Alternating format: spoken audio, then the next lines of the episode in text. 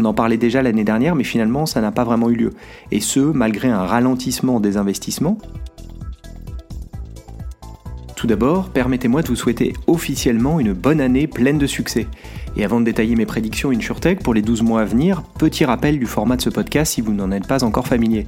On se retrouve toutes les semaines pour parler d'innovation et de technologie dans l'assurance, bref, d'InsurTech. Chaque fin de mois est rythmé par une analyse des deals annoncés sur le mois écoulé, et entre-temps, chaque semaine donc, on se retrouve pour deux autres formats. D'une part, la capsule, dans laquelle je vous partage mes réflexions sur une thématique abordée dans l'industrie, ou alors pour lire ensemble un article qui a retenu mon attention récemment, et d'autre part, l'histoire, dans laquelle je reviens en détail sur le parcours d'une startup rachetée récemment, principalement en Europe, mais cela peut être aussi aux États-Unis quand la startup illustre une tendance forte ou constitue un comparable qui permet de tirer des enseignements également utiles à notre écosystème.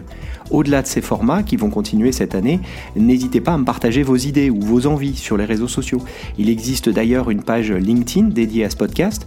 Vous pouvez taper euh, tonalité InsurTech dans la barre de recherche. Euh, je vous conseille de la suivre pour que nous puissions plus facilement interagir ensemble. Après cette introduction, il est temps de se plonger dans mes trois prédictions de l'année. Prédictions où j'aurais pu dire souhait, tant certaines d'entre elles sont plutôt une appétence personnelle, voire une opportunité de marché qui me semble sous-exploitée à date. En tout cas, c'est l'occasion de détailler certaines tendances à l'œuvre dans l'InsurTech.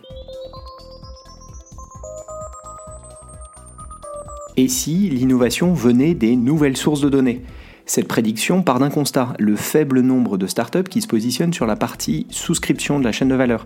Cela fait quelque temps déjà que je m'attends à en voir plus euh, apporter de la technologie car à mesure que l'écosystème mature, il serait logique de voir des acteurs se rapprocher du cœur de métier de l'assurance. Pour autant, rares ont été les levées de fonds sur cette thématique, encore une fois l'année dernière. C'est pourquoi je me demande si les nouvelles sources de données ne permettraient pas justement d'insuffler indirectement de l'innovation dans cette euh, partie de la chaîne de valeur.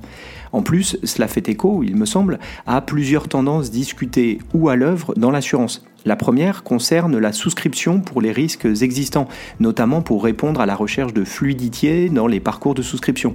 On se souvient tous de la question de la souscription à l'adresse dans l'assurance habitation par exemple. Euh, on en est encore loin, peut-être n'y arriverons-nous euh, jamais d'ailleurs. Ceci étant, de nouvelles sources de données peuvent évidemment être utiles pour réduire le nombre de questions posées. Reste à identifier les données pertinentes et à mettre à jour les modèles en conséquence. D'autre part, les nouvelles sources de données pourraient être utiles pour ce qui est des nouveaux risques. Vous connaissez mon engouement pour cette euh, thématique. Euh, j'y avais d'ailleurs consacré un podcast il y a quelques temps pour détailler l'opportunité que j'y voyais.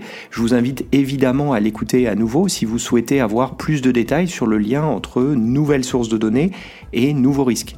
Enfin, les nouvelles sources de données pourraient permettre à des nouveaux entrants de faire leur début dans la chaîne de valeur de l'assurance. Quand il s'agit d'évoquer des nouveaux entrants, on parle souvent d'assurance embarquée sur la partie distribution donc, mais pourquoi pas imaginer des entrants passant par la case produit ou souscription grâce à la connaissance fine, particulière qu'ils ont des clients finaux. Ça me semble valable aussi bien dans les lignes personnelles que sur les lignes commerciales d'ailleurs. Et si la vague de MNE tant attendue passait par les courtiers? Notons déjà que cette prédiction permet de couvrir plusieurs dynamiques à l'œuvre dans l'InsurTech. D'une part, le MNE en lui-même, on en parlait déjà l'année dernière, mais finalement ça n'a pas vraiment eu lieu. Et ce, malgré un ralentissement des investissements, les startups ont en fait réduit leurs effectifs et ou elles ont levé des bridges euh, auprès de leurs investisseurs historiques. Plus on avance dans le temps, plus le moment de vérité approche, ceci dit. Et cette année devrait être la bonne pour les rapprochements. Par ailleurs, l'intitulé de cette prédiction permet de rappeler que la première vague d'InsurTech, c'est-à-dire les startups créées entre 2010 et 2020, était massivement orientée autour de la distribution. Vous vous en souvenez, c'est plus de la moitié des deals annoncés chaque année, et ce, depuis les débuts de l'InsurTech. Et si on regarde toutes les InsurTech créées sur cette période, ce sont près des deux tiers des startups en Europe qui évoluaient sur cette partie de la chaîne de valeur. C'est énorme.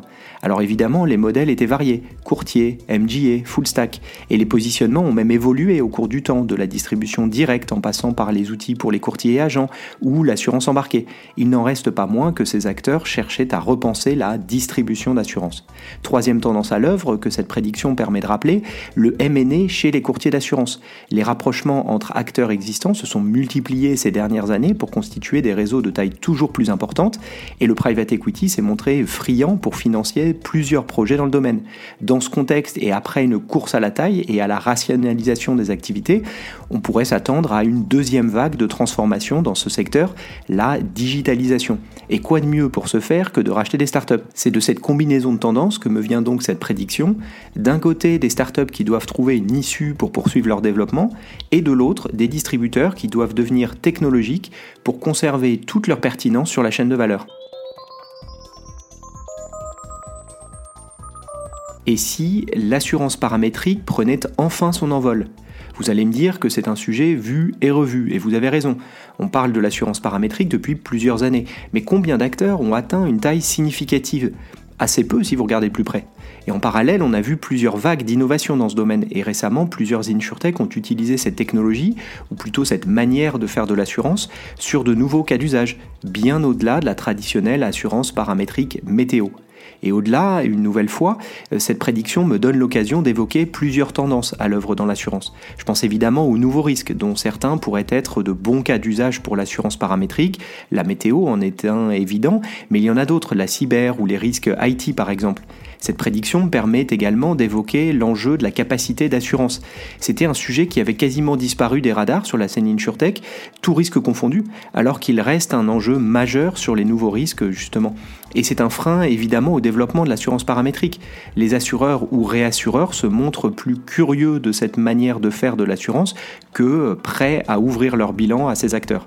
Ce sujet me permet enfin de souligner la dynamique à l'œuvre chez les acteurs en place, où l'année pourrait être celle du clivage toujours plus grand entre les acteurs qui lancent de nouvelles initiatives, testent des choses, pour ne pas dire qu'ils innovent, quand d'autres resserrent les contours de leur activité.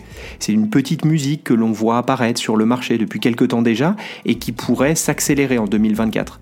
La prédiction du paramétrique étant un alibi pour mettre en avant les acteurs de l'assurance qui sauront continuer à avancer dans un environnement en pleine mutation. Affaire à suivre. Et vous, comment anticipez-vous cette année 2024 en matière d'innovation et technologie dans l'assurance? C'est la fin de cet épisode, merci pour votre écoute. Si le contenu vous a plu, n'hésitez pas à le partager autour de vous, auprès de vos collègues. Puis ravi d'échanger ensemble, vous pouvez facilement me retrouver sur les réseaux sociaux, Twitter, LinkedIn. Et évidemment, je vous donne rendez-vous pour le prochain numéro de Tonalité InsurTech. A bientôt